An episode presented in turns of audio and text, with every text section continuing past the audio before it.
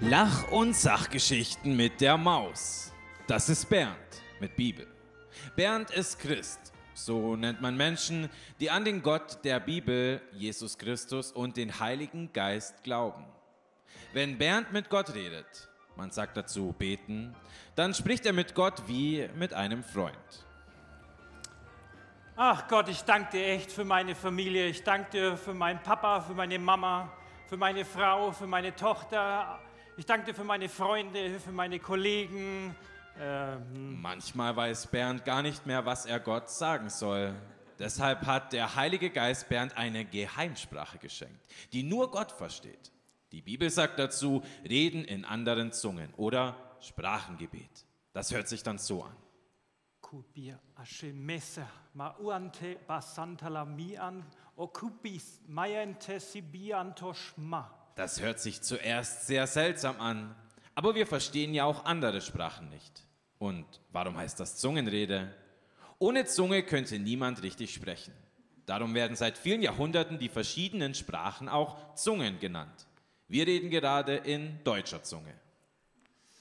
Ja, so viel zu Frag die Maus.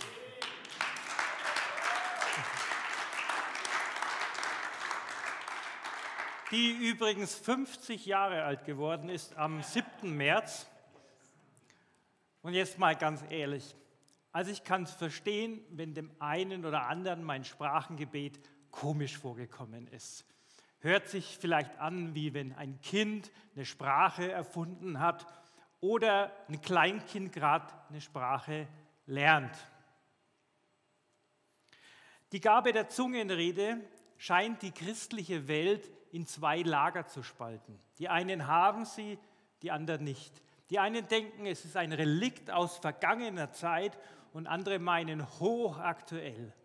Und wieder andere denken, dass es sich nur um Sprachen handeln kann, die es real auf dieser Welt gibt. Ganz schöner Sprengstoff also. Und deshalb ist es doch wert, dass man sich mal damit auseinandersetzt. Zumal der Dachverband der Chapel, der Bund freikirchlicher Pfingstgemeinden, seinen Namen her von Pfingsten hat, also der Ausgießung des Heiligen Geistes mit nachfolgendem Sprachengebet. Könnt ihr in Apostelgeschichte 2 nachlesen. Deshalb wird die Predigt heute heißen, das Sprachengebet, Gottes geheimnisvolles Geschenk an dich. Wir werden uns ein paar Bibelverse anschauen, wobei der am meisten zitierte Text in 1. Korinther 14, die Verse 1 bis 25 steht. Jetzt ist der ganze Text natürlich zu viel, deswegen habe ich ein paar Verse herausgegriffen und ihr seid aber ermutigt, die zu Hause nachzulesen und den ganzen Text zu lesen. Ich lese aus der neuen Genfer Übersetzung, die ich persönlich zusammen mit der Neues Leben Übersetzung echt für mich zumindest am besten finde. Wenn jemand in einer von Gott eingegebenen Sprache redet, richten sich seine Worte nicht an Menschen, sondern an Gott. Keiner versteht ihn. Was er durch Gottes Geist gewirkt ausspricht, bleibt ein Geheimnis. Wenn jemand in anderen Sprachen redet, wird er selbst dadurch im Glauben gestärkt. Eine andere Übersetzung sagt, bringt er sich damit im Glauben weiter. Ich wünschte, ihr könntet alle in Sprachen reden. Denn wenn ich in Sprachen bete, betet mein Geist, aber ich verstehe nicht, was ich rede. Was soll ich also tun? Ich werde beides tun. Ich werde im Geist beten und ich werde in Worten beten, die ich verstehe. Ich werde im Geist singen und ich werde in Worten singen, die ich verstehe. Hier im Korintherbrief hebt Paulus zwei Gaben besonders hervor, die Prophetie und das Sprachengebet. Warum? Weil sie ihm besonders wichtig sind. Und interessanterweise sind es gerade die Gaben, die uns eventuell einschüchtern oder sogar Angst machen. Dabei hat Paulus am eigenen Leib erlebt, was für ein Booster diese Gaben in seinem Leben bewirkt haben. Und deshalb sagt er, ich wünschte, ihr würdet alle diese Gabe haben oder andere Übersetzung sagt, alle diese Gabe nützen. Und trotzdem lassen sich Christen nicht darauf ein. Gut, der Mensch will die Kontrolle behalten. Der Mensch will verstehen, was er redet. Und unser Verstand ist auch oft überfordert mit dem Übernatürlichen, mit dem Göttlichen. Dabei sehnen sich Menschen seit Jahrtausenden nach Übernatürlichen. Nicht zuletzt deswegen gibt es Märchen und Sagen mit Zauberern und Feen oder jetzt auch neuerdings gibt es dann Comics, Geschichten und Filme mit Superhelden, weil sich die Menschen nach dem Übernatürlichen sehnen. Sie sehnen sich danach, die Unsterblichkeit zu ergründen und wollen durch die Erforschung der menschlichen Gene Gottes göttliche Sprache erkennen. Heute kann es für dich ganz praktisch werden. Wisst ihr, Gott ist übernatürlich. Und warum soll es dann keine übernatürliche Sprache geben? Sogar Jesus spricht schon vor diesem Pfingsterlebnis in Markus 16, Vers 17 davon, dass ein Zeichen der Gläubigen sein wird, dass sie in neuen Sprachen sprechen. Und ich will dir heute aufzeigen, egal ob du schon in Sprachen betest oder nicht, was für ein dermaßen guter Alltagsbegleiter des Sprachengebets sein kann. Also lass dich doch drauf ein. Ich möchte zunächst ein paar Fragen beantworten und auf die werde ich dann im Verlauf der Predigt näher eingehen. Kann grundsätzlich jeder Christ in Zungen beten? Ja. Ist in Zungen beten eine richtige Sprache? Ja. Ist Zungenrede ein Mantra, Selbsthypnose? Nein. Macht sich die Zunge selbstständig, gerät unsteuerbar außer Kontrolle? Nein. Sind in Zungen betende Christen bessere Christen? Nein. Muss man Angst haben, in Zungen zu beten? Nein. Sollen Christen direkt zu anderen Menschen in Zungen beten? Nein. Hat man als geistgetaufter Christ automatisch das Sprachengebet? Nein. Aber erstmal zurück nach Korinth. Dort gab es Knatsch wegen dieser Gnadengaben. Da sind zum Beispiel Menschen im Gottesdienst aufgestanden und haben ganz lange und laut in Sprachen gebetet. Hat keiner verstanden, keiner konnte mitbeten, keiner konnte es auslegen, also hatte keiner was davon. Deshalb war es für Paulus wichtig, ein paar Dinge klarzustellen. In Kapitel 12 beschreibt er, dass keine Gabe besser ist wie die andere Gabe. Und man muss sich da nichts drauf einbilden und die funktionieren ja eh nur wirklich im Zusammenspiel mit den anderen. In Kapitel 13 hebt er hervor, dass die Liebe die größte aller Gaben ist. Und erst in Kapitel 14 beschreibt er zwei ihm sehr wichtige Gaben, eben Prophetie und Sprachengebet. Und genau mit dieser Brille, mit dieser Brille der Liebe müssen wir diesen Text lesen und müssen wir auch die Predigt heute verstehen. Ich sage aber auch, wenn Jesus schon vor dem Pfingstereignis sagt, hey, ein Zeichen der Gläubigen ist das Sprachengebet. Und Paulus sagt, ich wünschte, ihr würdet alle dieses Sprachengebet nützen. Und ich nirgends in der Bibel sehe, dass dieses Sprachengebet nur für ein paar ausgewählte Pfingstler ist, glaube ich, dass es erst einmal offen ist für alle Christen. Zumal das Sprachengebet eine Gabe ist, die dich persönlich stärkt und die deine Kommunikation mit Gott fördert. Und nicht wie andere Gaben, die für den Dienst an anderen Menschen ist, wie zum Beispiel Prophetie oder Heilung. Und wenn Gott durch seinen Geist eine Sprache oder Sprachen schenkt, die zur Erbauung sind und die zur Kommunikation dienen, dann kann ich es mir einfach nicht vorstellen, dass es so eine exklusive WIP-Gabe ist. Aber die Bibel sagt auch, wir sollen uns danach ausstrecken. Wir sollen danach streben. Es ist also kein Automatismus. Ich möchte euch kurz erzählen, wie das bei mir angefangen hat. Ich bin die ersten 17, 18 Jahre in eine traditionelle Kirche gegangen. Da gab es Gott, da gab es Jesus und den Heiligen Geist mit seinen Gaben, den gab es irgendwie nicht. Ich bin dann hier in die Gemeinde gekommen, ziemlich schnell in eine Kleingruppe gegangen und der Kleingruppenleiter hat mich auch ziemlich bald am Anfang gefragt, hey Bernd, willst du nicht das Thema für nächste Woche übernehmen? Ich glaube, der hat schon sich was dabei gedacht. Das Thema lautete Heiliger Geist. Also, habe ich zugesagt, habe in der Bibel geforscht, habe das Thema gehalten. Am Ende fragt mich der Kleingruppenleiter, ja, glaubst du denn jetzt das, was du jetzt hier präsentiert hast? Also zum Beispiel Apostelgeschichte 19, Vers 6, die wurden gläubig, Paulus hat ihnen die Hände aufgelegt, der Geist kam über sie und sie redeten in neuen Sprachen. Hm. Hey, die Bibel war für mich immer die Wahrheit und nicht nur ein Teil davon. Also habe ich mich darauf eingelassen. Und sie haben es genauso gemacht, sie haben sich um mich herumgestellt, sie haben mir die Hände aufgelegt, sie haben mir für mich gebetet. Und ich habe eine Kraft erlebt, die ich noch nie zuvor in meinem Leben erlebt habe. Und ich muss euch dazu sagen, ich bin ein Kopfmensch. Aber da habe ich den Heiligen Geist erlebt und eine Reise hatte für mich begonnen. Und diese Sprache war für mich am Anfang echt schwer. Ich kam mir doof vor als guter Deutscher. Aber aus einzelnen Worten wurden mehr Worte, aus mehr Worten wurden Sätze und aus Sätzen wurde eine Sprache. Dieses Wort Sprachengebet heißt in dem griechischen Urtext Glossolali. Und zwar Glosson, Zunge oder Sprache, das haben wir ja im Eingang schon von der Maus gehört, und auch Laleo, also sprechen oder reden und nicht lallen. Das ist ganz wichtig, weil überall, wo dieses Wort Glossa für Sprachengebet im Neuen Testament vorkommt, wird es immer im Zusammenhang mit einer richtigen Sprache, mit Grammatik und Satzstrukturen verwendet. Und deshalb glaube ich daran, dass es auch eine richtige Sprache und kein unverständliches Gestammel ist. Und ich habe das auch am eigenen Leib erlebt. Mit zunehmendem Gebrauch hat sich mein Wortschatz erweitert es kamen irgendwann ganze Sätze, die ich dann irgendwann wiedererkannt habe und die ich nicht mehr produzieren musste in irgendeiner Form, sondern die ganz automatisch kamen und sich so eine richtige Sprache entwickelt hat.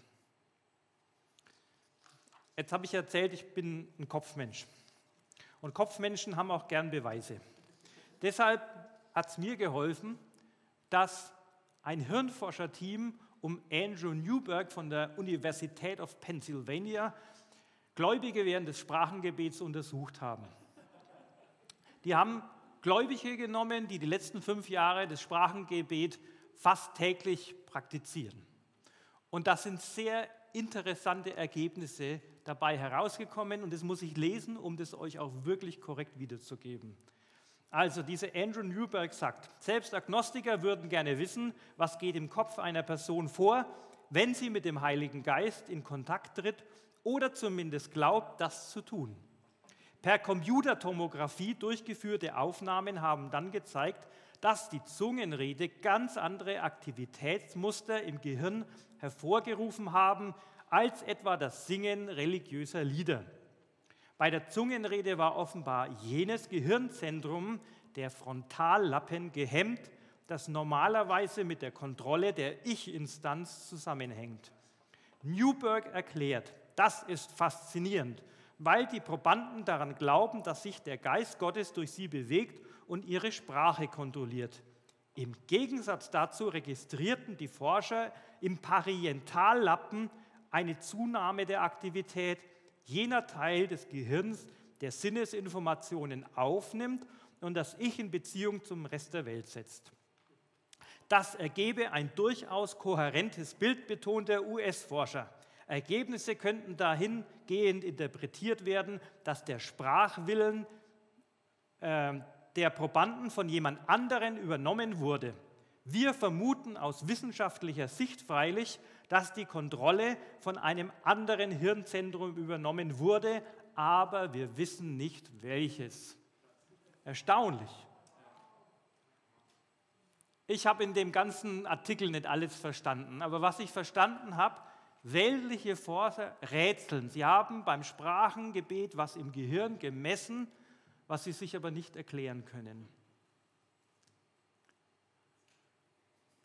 Jetzt musst du dir aber keine Sorgen machen, dass wenn du in Sprachen betest, dass sich deine Zunge verselbstständigt und du die Kontrolle über dich verlierst.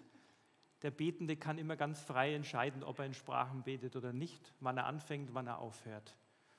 Und interessanterweise haben das diese Hirnforscher sogar indirekt bestätigt, weil ja nur dieser Teil der Sprache im Gehirn fremdgesteuert wurde und nicht das ganze Gehirn oder der ganze Mensch selber.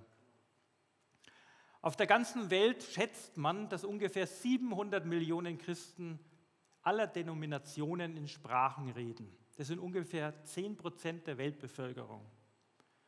In Deutschland dementsprechend viel, viel, viel weniger. Warum? Wir sind irgendwie ein Volk der Dichter und Denker und ich glaube, wir denken zu viel und das Denken steht uns manchmal auch ziemlich im Weg. Aber diese Menschen haben sich alle dafür entschieden, das zu nutzen, weil sie in ihrem Leben, sowohl im Alltag als im geistlichen Leben, auch so bereichert. Und deshalb sagt Paulus sogar, nicht herablassen, sondern motivierend, ich bete mehr in Sprachen wie ihr alle anderen.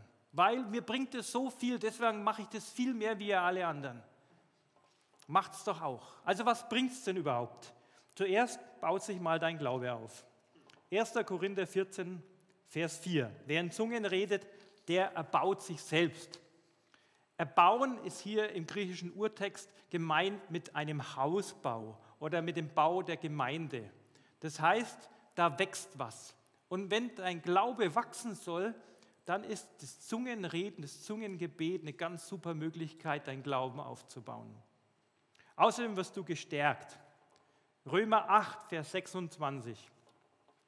Und auch der Geist Gottes tritt mit Flehen und Seufzen für uns ein er bringt das zum Ausdruck, was wir mit unseren Worten nicht sagen können.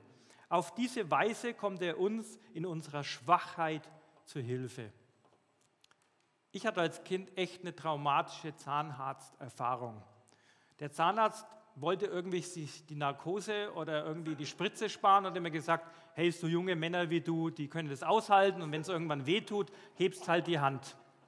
Ich war schon so betäubt vor Schmerz, dass ich nicht einmal meine Hand mehr hochbekommen habe und ich wollte nie wieder zum Zahnarzt. Geht ja nicht. Und deshalb hat es mir geholfen, dass ich später einfach dieses Sprachengebet hatte. Wenn ich an diesen Zahnarzttermin gedacht habe, Sprachengebet. Wenn ich hingefahren bin, in Sprachen gebetet, im Wartezimmer in Sprachen gebetet, auf dem Zahnarztstuhl in Sprachen gebetet. Und ich habe gemerkt, wie ich ruhiger werde, wie ich gestärkt werde und wie ich echt Vertrauen in Gott bekomme und sage, jetzt kann mir auch nichts mehr passieren. Und im Gegensatz zum richtigen Gebet, na, was kannst du denn beten? Oh Jesus, ich habe Angst vom Zahnarzt, segne bitte den Zahnarzt. Und dann ist das Gebet zu Ende, konnte ich einfach so lange einfach in Sprachen beten, bis ich gemerkt habe, dass meine Seele sich beruhigt hatte. So ein guter Alltagshelfer. Das Sprachgebet ist entspannend weil du betest ja was, wo du dich nicht darauf konzentrieren musst. Das heißt, du kommst zur Ruhe und hast gleichzeitig Gemeinschaft mit Gott. Gute Sache. Was ich mega gut finde, ist, das Sprachengebet ist eine reine Sprache, in der du nicht sündigen kannst. 1. Korinther 12, Vers 3. Deshalb weise ich euch auf Folgendes hin.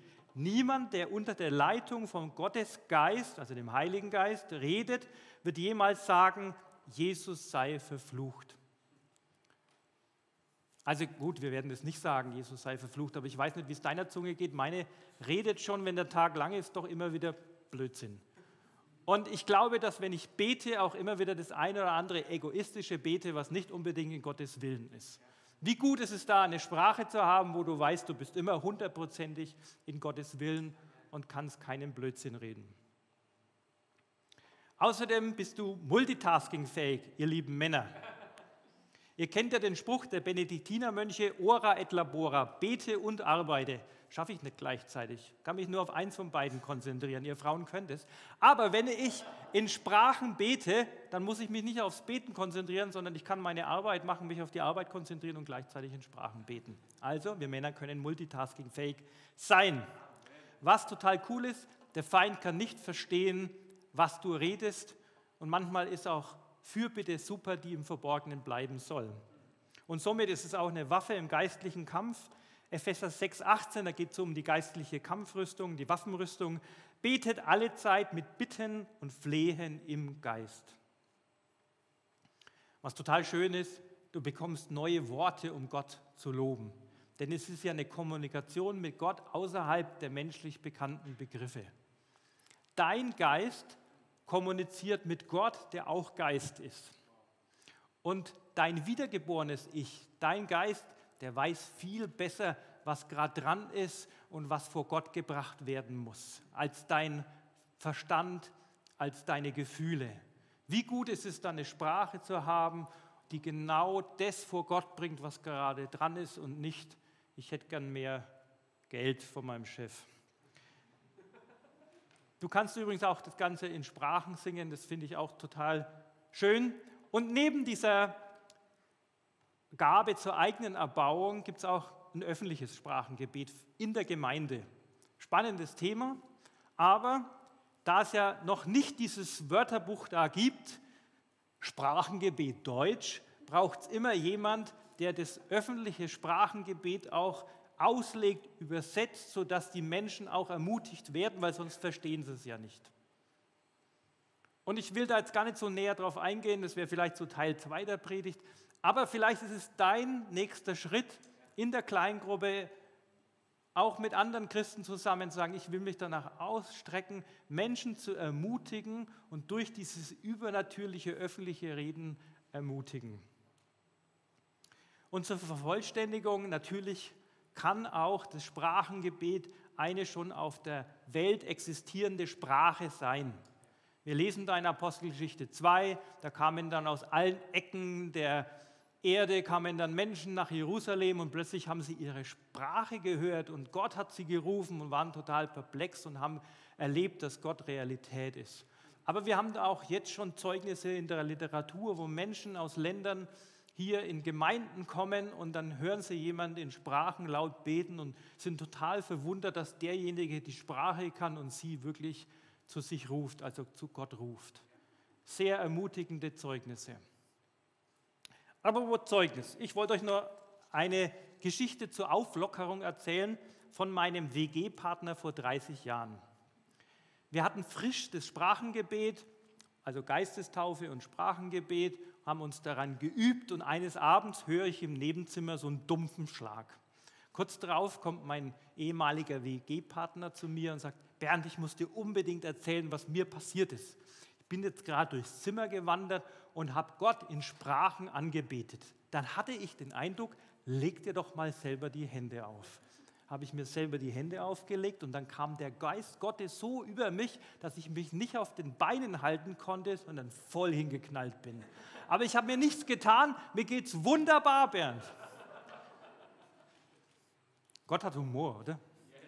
Und ich glaube, so müssen wir auch mit diesem Thema umgehen. Nicht verkrampft, sondern mit Humor. Aber heute kann auch dieses geschichtliche Pfingstereignis kann auch zu deinem persönlichen Pfingsterlebnis werden. Und dazu noch so ein paar Tipps für Einsteiger. Achtung erstmal.